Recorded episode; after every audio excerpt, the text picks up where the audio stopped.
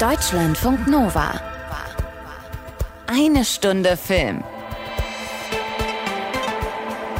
Mit Tom Westerholt. Kleine Bastelstunde hier heute bei uns. Alles, was ihr braucht, sind ein äh, etwas größeres Glas. Eine Vase geht auch und ein bisschen Fantasie. Oh, mir fällt echt gerade ein Stein vom Herzen. Ich hatte irgendwie gedacht, du, du nimmst es als Urinal. Hast du gedacht, das wäre mein kleines Porta-Potti für unseren Podcast, falls ich es nicht mehr aushalte, nach stundenlangen Streitgesprächen mit dir über diverse Filme und Serien, dass ich hier reinpinkel, während wir aufzeichnen? Ich habe ungelogen, ich habe mich eben gewundert, warum hier so viel Zeug steht. Ja, warum so eine große Vase hier steht. Anna, ich bin dein. Nein, das kann ich nicht sagen. Das, das, also das ist ein Bitte bisschen. nicht. Also das Jetzt machen wir ich- nicht. So, Soll ich das machen wir gehen? nicht. Also ihr habt's gemerkt, hier ist nichts mit äh, Tom Westerholt, Anna Wollner haben frei heute. Äh, hier sind Darth Vaderholt und, ähm, und Luke Skywalker. Oh, Ja, nee. nee. Anakin Skywalker, bitte. Oh, An Anna. Anakin Skywalker, da bin ich drauf gekommen. Ich dachte, du wärst vielleicht doch lieber Imperatorin Wolnatin oder Prinzessin Leanna.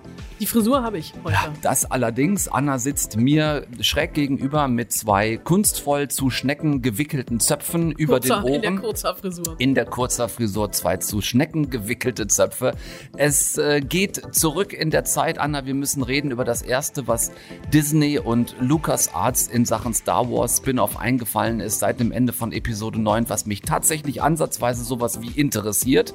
Mit einigen Spin-offs ist das bisher nicht geglückt. Mandalorian fand ich ja so ja, ganz okay. Buch von Boba Fett konnte ich gar nicht gar nichts mit anfangen. Jetzt geht's zurück in die Zeit bis zwischen Episode 3 und 4 mit der Serie Obi-Wan Kenobi und einem Wiedersehen mit Ewan McGregor als eben jenem, Und einem wieder hören. einem Wiederhören tatsächlich. Ja, genau. Ich kann, gib mir mal, gib mir das musst- andere Glas mal. das- Nicht deins. genau, nee. ich, hier steht, komm, hier steht noch eins. Warte. Nimm du mal das. Ja. Ja, ja, ja, ja, ja, Ist ja. vom Volumen kleiner, ne? Hört man direkt. ist vom Volumen ein bisschen kleiner, das ist eine etwas kleinere Vase gewesen, aber es ist ein, ein bekanntes Geräusch, das uns auch hier wieder begegnen wird. Zwei Folgen dieser ganz neuen Serie sind draußen auf Disney Plus und wir zwei Oberstormtrooper haben uns das schon mal reingerissen. So. Außerdem äh, nehme ich euch dann gerne nochmal, wo wir gerade dabei sind, ein zweites Mal mit ins All, zusammen mit Sissy Spacek und J.K. Simmons in Night Sky, eine Sci-Fi-Thriller-Serie auf Prime Video, die offenbar versucht, alles an Sci-Fi in eine Serie zu packen, was es überhaupt gibt. Äh, Klingt äh, interessant. Ja, nenn es ruhig anstrengend, wir kommen später dazu. Du hast auch noch was mitgebracht, Anna. Ja, bei mir wird's in dieser Woche ganz irdisch. Äh, Ich, äh, wir, wir, wir reisen einmal nach, nach Japan, äh, Ende der 90er in Tokyo Vice. Wir machen ja heute irgendwie, habe ich gerade, merke ich gerade, ein Serien-Special, mehr oder weniger. Wir nehmen euch einmal mit durch sämtliche Streaming-Anbieter dieser Erde.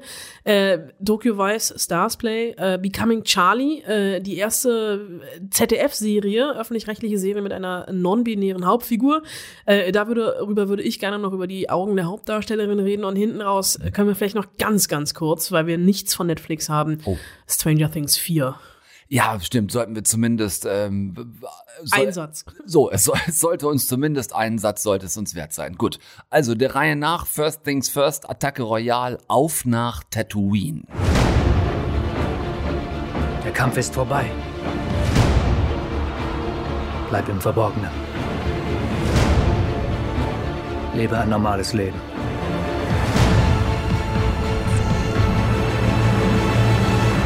Ja, was ich seit Jahren zu dir sage, Anna, aber du hörst ja nicht auf mich, ne? Nicht auf mich, auch nicht auf Obi-Wan Kenobi, der hier allerdings als Ben auf dem Star Wars Wüstenplanet Tatooine unterwegs ist. Er lebt dort untergetaucht seit zehn Jahren, seit Luke Skywalker und äh, dessen Schwester Leia als Babys in Pflegefamilien untergebracht wurden, seit deren Vater Anakin Skywalker zu Darth Vader wurde, nachdem er sich gegen die Jedi gestellt hatte und quasi auf die dunkle Seite rüber gemacht hatte. Das war die größte Niederlage im Leben des Jedi und Jedi-Lehrers Obi-Wan. Bis heute kommt er damit nicht zurecht, dass er seinen Auserwählten, seinen Anakin, verloren hat. Seitdem lebt er eben auf dem Wüstenplanet im Verborgenen, nennt sich Ben und hat ein Auge auf den mittlerweile zehnjährigen Luke, der dort bei seinem Onkel lebt und natürlich überhaupt noch nicht weiß, wer, äh, weder wer er ist, noch wer sein berühmter Vater ist.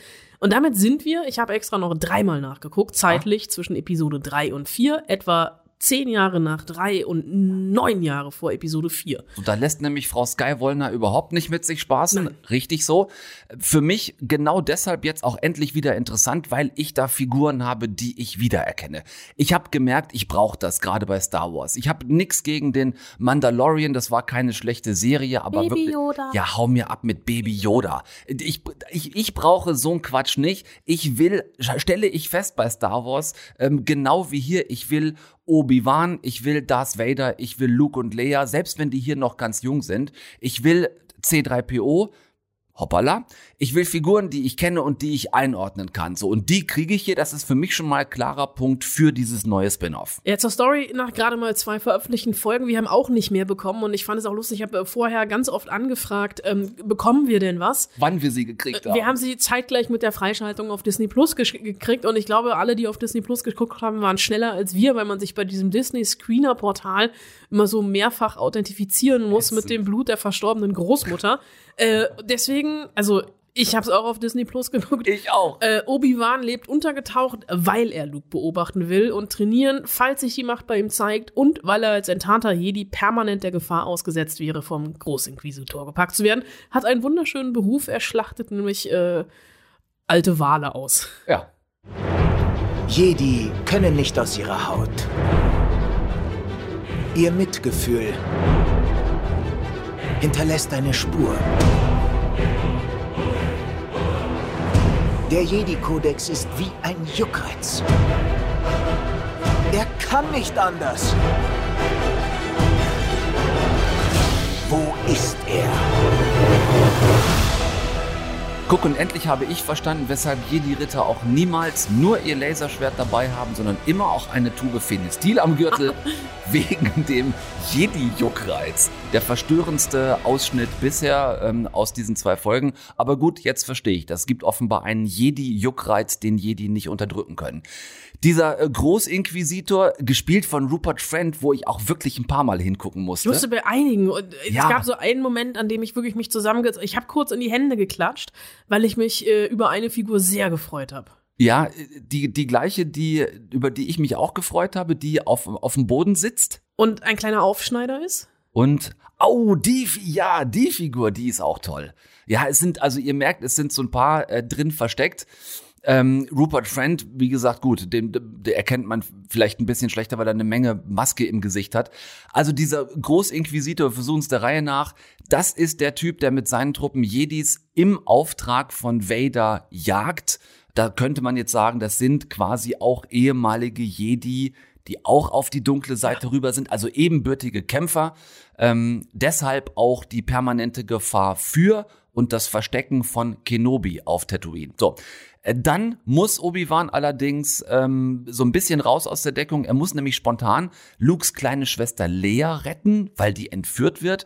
Und so richtig viel mehr können wir zur Story auch schon nicht mehr sagen. Nee, er, er wird äh, von Rupert Friend verfolgt. Der, der hat allerdings noch eine Armee vorausgeschickt, beziehungsweise eine Frau vorausgeschickt. Und ähm, die zweite Folge, da hatte ich tatsächlich so ein bisschen ähm, Flashbacks und dachte, ah krass, jetzt sind die äh, bei Blade Runner gelandet, weil das so von der Ja. Atmosphäre so eine Cyberpunk-Stadt ist. Es ist total düster, es laufen natürlich jede Menge ähm, weirde, diverse Star Wars-Gestalten darum. Ja. Und da, äh, ich glaube, ich weiß gar nicht mehr, in der Zeit stand es, glaube ich, äh, sehr lustig beschrieben, dass man ein bisschen darauf gewartet hat, dass äh, Harrison Ford auftaucht, der ja auch das für Blade Runner steht. Das ist interessant, dass du Blade Runner sagst. Ich habe parallel auch noch an die Sets von Total Recall denken müssen. Ja, So die so- sind so ein bisschen im 80er-Feeling. Irgendwie schon, ja, ja, genau, genau. Was ich aber sehr stimmig finde, was ich finde, was sehr gut passt, denn ähm, wir dürfen nicht vergessen, wenn du hier vom Look irgendwo anknüpfen willst, wir haben ja gesagt, wir sind zwischen Episode 3 und 4, du darfst jetzt ja auch diese Serie nicht mit Hightech vollpumpen ohne Ende, Nee. wenn glaubwürdig erst neun Jahre später ähm, das, was wir an Technik aus Episode 4 aus dem Originalfilm kennen, wenn das en vogue sein soll, daher stelle ich mir vor, haben wir oft so dieses 80er Gefühl in den Sets. Es ist ein totaler Retro-Look und den habe ich so gemocht und ich hatte irgendwie das Gefühl, ich will das gar nicht auf dem Laptop gucken, ich will das auf der großen Leinwand gucken. Aber da können wir gleich nochmal drüber reden. Absolut. Also ähm, klares Plus für mich die Figuren, das hatte ich anfangs angesprochen. Ähm, einer meiner Lieblings-Star Wars Stars ist tatsächlich dieser Obi-Wan von Ewan McGregor gespielt. Äh, nach 17 Jahren Pause ist er wieder in den Bart und ins Kostüm äh, geschlüpft. Ich nehme ihm die Rolle sofort ab. Ich finde, er ist sofort wieder Obi-Wan. Für mich ist er es auch mehr, als es für die Hardcore-Fans damals vielleicht Sir Alec Guinness war im Original. Der war damals halt schon sehr alt. Ähm, ich mochte diesen jüngeren Obi-Wan sehr gern. Es gibt auch am Anfang, das dürfen wir glaube ich auch, ist nicht gespoilert zu sagen, dass die ganze Serie mit einem wirklich tollen Rückblick beginnt. Also Ja. Episode 1 bis 3 so quasi in fünf, sechs Minuten zusammengefasst mit, mit tollen Bildern nochmal, dass wir wissen, wo wir sind. Ähm, ich mag diese Zeitschiene zwischen Episode 3 und 4. Ich habe Bock auf das Heranwachsen von Luke und Leia, äh, die Ausbildung durch Obi-Wan. Das sind alles Geschichten, die wir von diesen berühmten Figuren noch nicht kennen. Den Aufstieg von Darth Vader, der jetzt offenbar bevorsteht, gucke ich mir auch gerne nochmal an. Die Cameos ähm, haben wir angesprochen, also Wiedersehen mit, mit alten Figuren, aber auch dieses berühmte Personen, die im Star Wars Universum versteckt werden, sehr schnell zu erkennen. Flea von den äh, Red Hot Chili Peppers, der Äh, Bassist. wenn man den kennt, ja, ich kenne ihn nicht. Wenn man ihn kennt, spielt da so ein, so ein Bounty Hunter, ist aber tatsächlich, also jetzt nicht wie andere Cameos schon unter Stormtrooper-Helmen versteckt, sondern man sieht ihn tatsächlich sofort. Ähm, noch einen anderen gibt es, das meinte ich eben, der irgendwo hockt. Das ist ein, ich sage mal nur, es ist, handelt sich um einen Veteran, ein Wiedersehen mit einem Veteran. Ähm, ich mag den Look, es sieht 100% nach Star Wars aus. Zwei, drei CGI-Szenen fand ich, die waren sehr klar erkennbar so greenscreenig. Da habe ich mich gefragt, warum sieht das jetzt hier ein bisschen billig aus? So habe ich nicht ganz verstanden, weil eigentlich können die das besser. Ähm, was ich noch nicht einschätzen kann, ist, wie Regisseurin Deborah Chow und ihrem Autorenteam der Flow geglückt ist. Es gab nämlich so erste Momente in der zweiten Folge, wo ich dachte, ah, so hier zieht sich's jetzt ein bisschen. Wenn das nicht allzu häufig vorkommt, dann, ähm, dann bin ich jetzt schon Fan. Ich habe auf jeden Fall großen Bock, das weiterzugucken. Das habe ich komischerweise auch, obwohl ich ja gar nicht so der Star Wars-Nerd bin. Ich auch nicht. Ich habe mich sofort neu verliebt in äh, Prinzessin Lea. Äh, die ist so eine richtig geile kleine Kackbratze. Äh, ich habe peinlicherweise ihren Namen vergessen. Man kennt sie aber unter anderem aus Bird Box. Da war sie an der Seite von Sandra Bullock mit verbundenen Augen blind unterwegs. Hast du gerade gesagt, Prinzessin Lea ist eine kleine Kackbratze? Ja, weil sie so rotzfrech ist. Ich darf das. Oder ich kann auch sagen Flitzpiepe. Ich sage auch zu Nein, meinem Sohn nein, Kackbratze. nein, nein, aber nein, Das Kackbratze. ist irgendwie, ich hab die, das ist, und natürlich habe ich auch da irgendwie in der zweiten Folge, als die über die Dächer dieser Stadt springen und diese Verfolgungsjagd und ich so dachte, ein bisschen ist die Luft auch raus, weil man weiß ja, dass sie alle überleben. Ne? Es ist ja tatsächlich so ein bisschen, dass die Serie die Brücke schlägt. Ja. Ähm, nun kann man sich berechtigterweise fragen, ob man sich jemals gefragt hat, was in diesen 19 Jahren in Between passiert ist. Wir bekommen es jetzt auf dem Silbertablett präsentiert. Aber ich habe tatsächlich gedacht, ich gucke in die zwei Folgen mal rein, damit ich jetzt mit dir ein bisschen semi-klugscheißern kann. Und ich gucke weiter. Ja, geht mir ganz genauso. Was diese, was diese Vorhersehbarkeit ähm, des Überlebens angeht, ganz ehrlich, ich habe das aber auch oft bei Geschichten, wo du es nicht wirklich vorher weißt. Also, wenn du dir jetzt nur mal Episode 4, den Originalfilm anguckst, da gehst du auch nicht wirklich davon aus, dass Luke Skywalker, Han Solo oder Prinzessin Lea das nicht überleben. Also Nein. ich finde das jetzt nicht so schlimm, zu wissen, dass es mit den Figuren, die wir sehen, ja auf jeden Fall weitergeht. Aber ich finde es geil, dass sie was gefunden haben ähm, für Star Wars Fans, für Leute. Für mich ist das so, es ist so die Star Wars Comfort Zone in der man da wieder drin ist, finde ich. Weil, weißt du, es ist, das hat mich oft gestört bei den Spin-offs, die es bisher gab. Die haben irgendwo im Nirgendwo für mich gespielt. Ich kannte die Figuren nicht, ich wusste nicht, wo ich die hinsortieren soll. Und hier habe ich einerseits die Figuren, die ich kenne, aber kriege Geschichten von denen erzählt, die ich halt noch nicht wissen kann. Star Wars Comfort Zone, das mag ich. Das ist, das heißt für mich. Comfort Food. Genau, ja, das, das ist für mich halt Obi-Wan Kenobi, das sind Luke und Leia, das ist Darth Vader. Wenn ich die Figuren da hab, dann bin ich in so einer Star Wars Das einzig fiese ist immer, meine Comfortzone ist da schon hin- hinüber, dass nur jede Woche eine Folge kommt. Ich warte jetzt, glaube ich, und binge dann die letzten vier am Stück. Ja, das hat, das hat Disney jetzt häufig gemacht, ähm, weil ich, ich, die, die haben doch, also so richtig verstehen tue ich es nicht, weil es ja nicht mehr diese Gebundenheit an eine Fernsehkooperation gibt. Das war ja früher oft der Grund, warum ja, die Streamer es das natürlich, nur, dass die also, Leute nicht einfach nur ein Probeabo abschließen, einmal alles gucken. Die wollen die Leute natürlich an der Stange halten. Ja, gut, dann ist das, ist das vielleicht der, ähm, der, der PR-Grund dahinter. Äh, Ich werde auch warten müssen, weil, ja, du weißt es von mir, ich kann es auch nicht gut ab, ähm, wenn ich da immer eine Woche warten muss von Folge zu Folge. In dem Fall jetzt, ach, apropos Folge, ganz interessant finde ich, dass die Folgen äh, ganz Star Wars-like Teil heißen. Stimmt.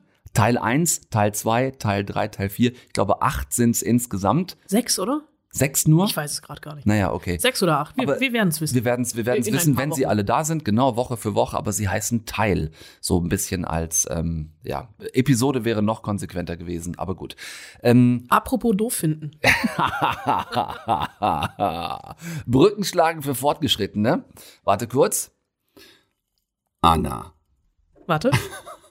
Tom. Anna, warum muss ich immer Ansel Elgort doof finden? Warum ist das immer meine Aufgabe, dass ich hier fürs Ansel Elgort-Bashing zuständig bin? Äh, weil du ähm, dich mal aus Versehen in Steven Spielbergs äh, West Side Story verirrt hast ja. Und da maßlos mit Anne überfordert warst. Ja, ich war, ich war, ich war überfordert mit Ansel Elgorts ähm, Performance in West Side Story. Das ist allerdings richtig. Kurze Anmerkung an dieser Stelle. Ich weiß nicht, ob ihr den kennt. Ansel Elgort hat einen Vater, der heißt Arthur Elgort und der ist ein hervorragender Fotograf. Also wenn sich irgendwer für euch, von euch für Fotografie für Fortgeschrittene. Ruhe, C3PO. Wenn sich jemand von euch für Fotografie interessiert, Arthur Elgort kann ich euch sehr empfehlen. Ähm, wir reden jetzt trotzdem über Ansel Elgort, beziehungsweise du redest über ihn, Anna. Ähm, der Typ hat eine neue Serie am Start, Tokyo Vice. Der Titel äh, angelehnt an Miami Vice, denn Produzent und Regisseur dahinter ist kein geringerer als Michael Mann, also der Erfinder der hochgekrempelten Sakkoärmel und der kürbisgroßen Schulterpolster.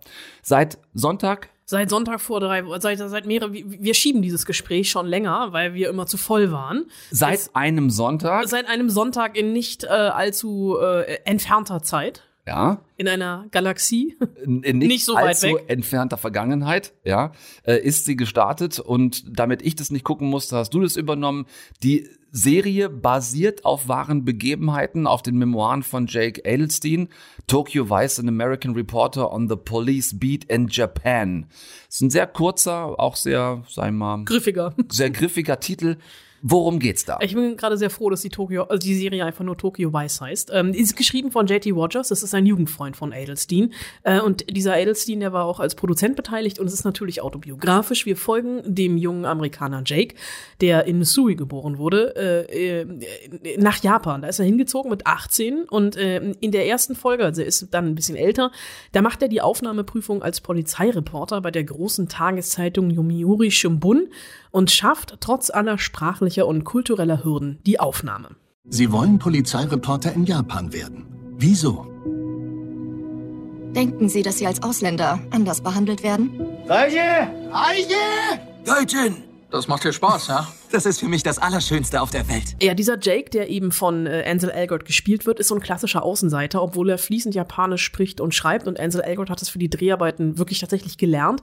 Der ist schon länger in Tokio, der hat keine Freunde und er fällt allein durch seine Größe auf. Er überragt alle um mindestens einen beziehungsweise zwei Köpfe, weil Ansel Elgort ist wirklich riesig.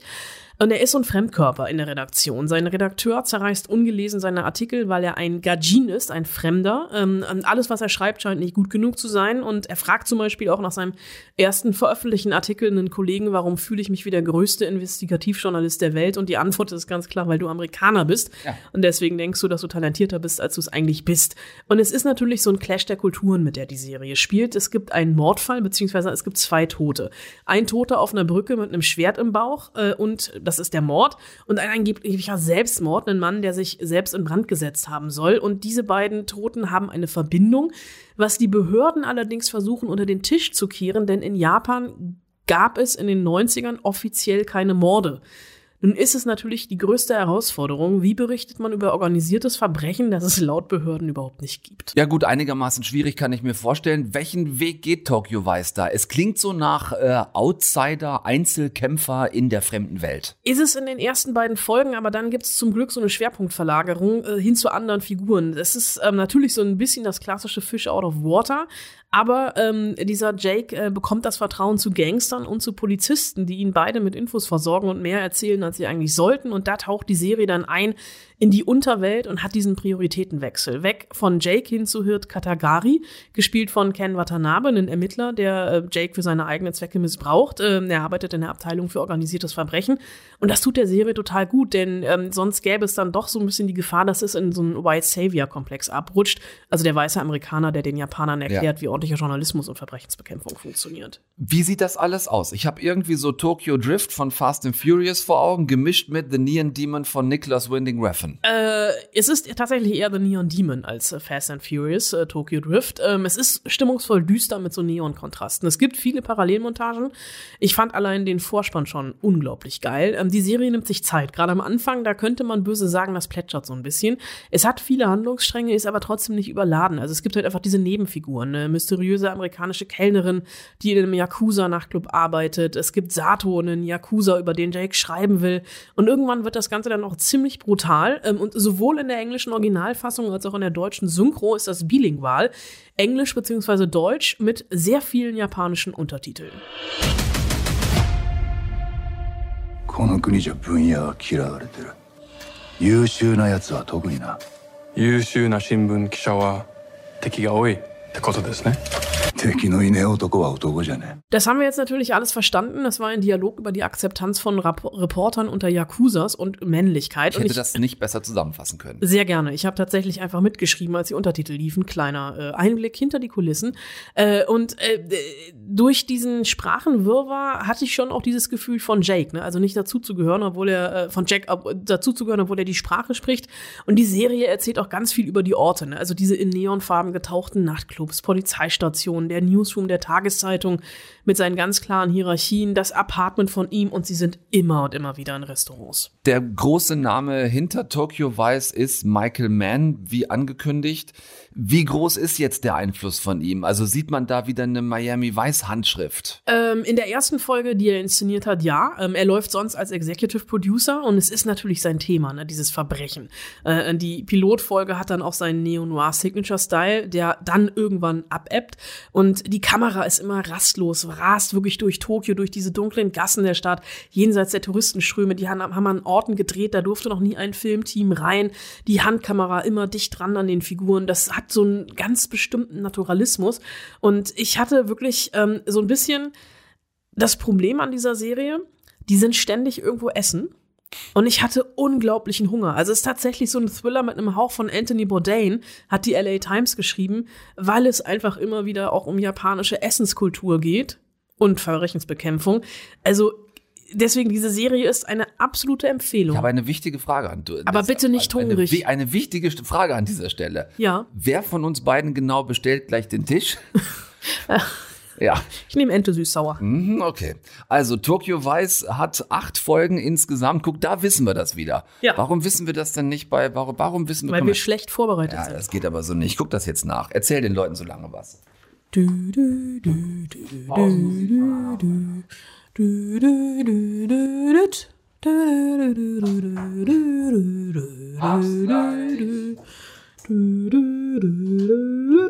Es, ist, es ist schwieriger gewesen als gedacht, aber es, tatsächlich sieht es so aus, als wären es sechs Folgen bei Obi-Wan Kenobi. Sei denn, es gibt noch zwei Überraschungsfolgen am Ende. Wer weiß das schon so genau? Tokyo Vice hat definitiv acht. Die könnt ihr euch auf Stars Play angucken. Stars Play kriegt ihr zum Beispiel über Prime Video. Und da sind wir wieder bei meinem Stichwort, liebe Anna, nämlich bei Stars. Kommst du nochmal mit mir mit zu den Sternen? Dir folge ich überall hin. Hm. I have something to tell you. And you're very lucky because I've never told anyone this in my whole life. You ready to make history? You say that every time. Ja, das ist ein sehr gut gehütetes Geheimnis, das Irene und Franklin York da haben. Megastar-mäßig besetztes Rentner-Ehepaar, nämlich besetzt von Sissy Spacek und J.K. Simmons. Das Geheimnis von Irene und Franklin liegt in deren Schuppen in ihrem Garten einer amerikanischen Kleinstadt und zwar unter einer Bodenluke versteckt. Es ist ein kleiner Tunnel zu einem Portal. Wenn sie da durchgehen, landen sie auf einem fremden Planeten in einer weit entfernten Galaxie. Ja, das äh, kenne ich. Wenn ich äh, durch die Tür meiner Laube oder wahlweise auch die Kinderzimmertür meines Sohnes gehe, dann lande ich gefühlt auch auf einem fremden Planeten in einer weit entfernten Galaxie, hab nur noch einen Duplostein unterm Fuß. Richtig, das macht besonders viel Spaß. Ähm, bei den beiden hier in der äh, Prime-Videoserie Night Sky ist es trotzdem ein bisschen was anders. Auf der anderen Seite des Portals, durch das die gehen im Schuppen ihres Gartens, ist so eine Art Kontrollraum mit riesengroßer Panoramascheibe und hinter dieser Panoramascheibe dieser Planet, auf dem sie immer landen, den sie sich von dort anschauen, erscheint völlig unbewohnt. Die zwei Rentner verbringen dort immer mehr Zeit, wobei auffällt, vor allem Irene zieht es irgendwie immer wieder dorthin, Franklin kriegt aber immer mehr Bedenken. Maybe it's time we finally tell somebody else. But I think they're hiding something in that shed. There's a reason.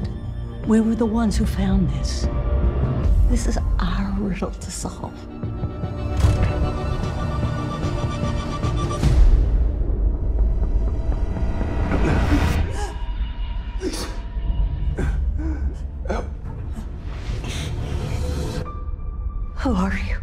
Äh, Das Problem ist, Irene ist nicht besonders fit. Äh, Frank schiebt sie meist im Rollstuhl durch den Garten bis zum Schuppen und Irene scheint auch immer mehr abzubauen körperlich, je häufiger sie durch dieses Portal geht. Wir haben also zwei Rentner, die über ihren Gartenschuppen auf einen fremden Planeten reisen. Ähm, manchmal glaube ich, du verarschst mich. Gibt es darüber hinaus noch irgendeine Geschichte?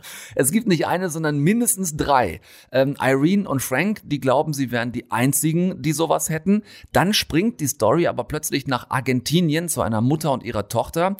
Die behüten ein Portal in einer alten argentinischen Dorfkirche, von dem aus sie aber nicht zu einem fremden Planeten reisen, sondern direkt nach New York, wo ein anderer Wächter auf das Portal dort aufpasst. So, und dann finden Irene und Frank im Kontrollraum auf ihrem Planeten plötzlich einen jungen Mann mit Gedächtnisverlust. Der ist von irgendwoher dort gelandet und scheint quasi the missing link, also das Verbindungsstück zu den Argentiniern zu sein. Das klingt verdächtig nach Christopher Nolan. Das was für ein Durcheinander. Ja, das ist es tatsächlich. Ähm, ich weiß nicht, Juan José Campanella ist vielleicht so eine Art argentinischer Christopher Nolan.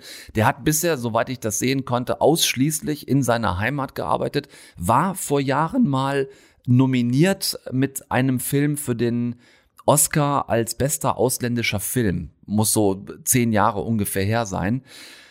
Ich habe jetzt vier von acht Folgen durch und ja, es ist schon spannend, diese Frage, wo das alles hinführt. Du weißt recht früh, dass die einzelnen Figuren und Schauplätze irgendwie zusammenhängen, aber Campaniella lässt einen da wirklich lange, lange zappeln.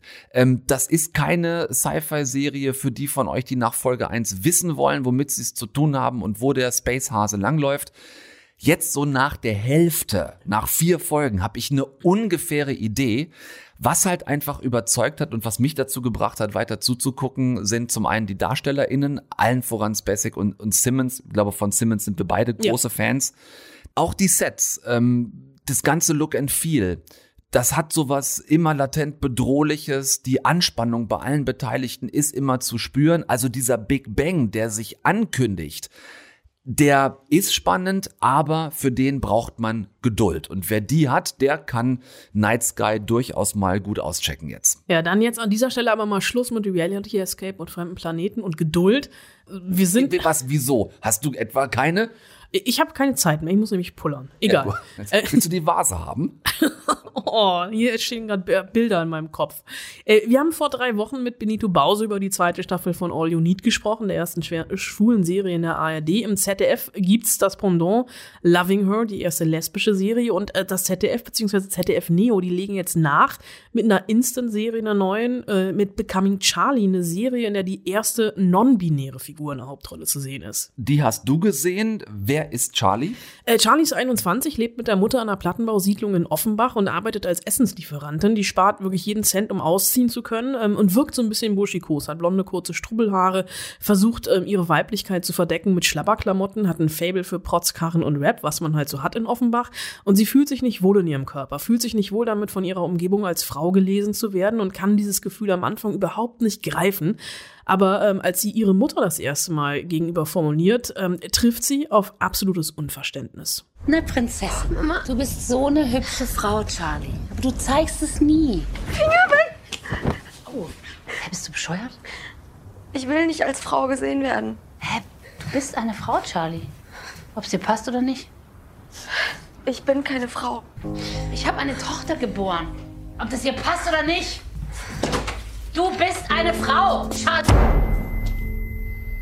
Dieses Fiepen im Ohr, das hält an. Und in diesem Moment zum Beispiel ist das Bild im Splitscreen. Auf der linken Seite ist Charlie normal. Also auf der normal im Sinne von wir sehen sie, oben ist der Kopf, unten ist der Körper.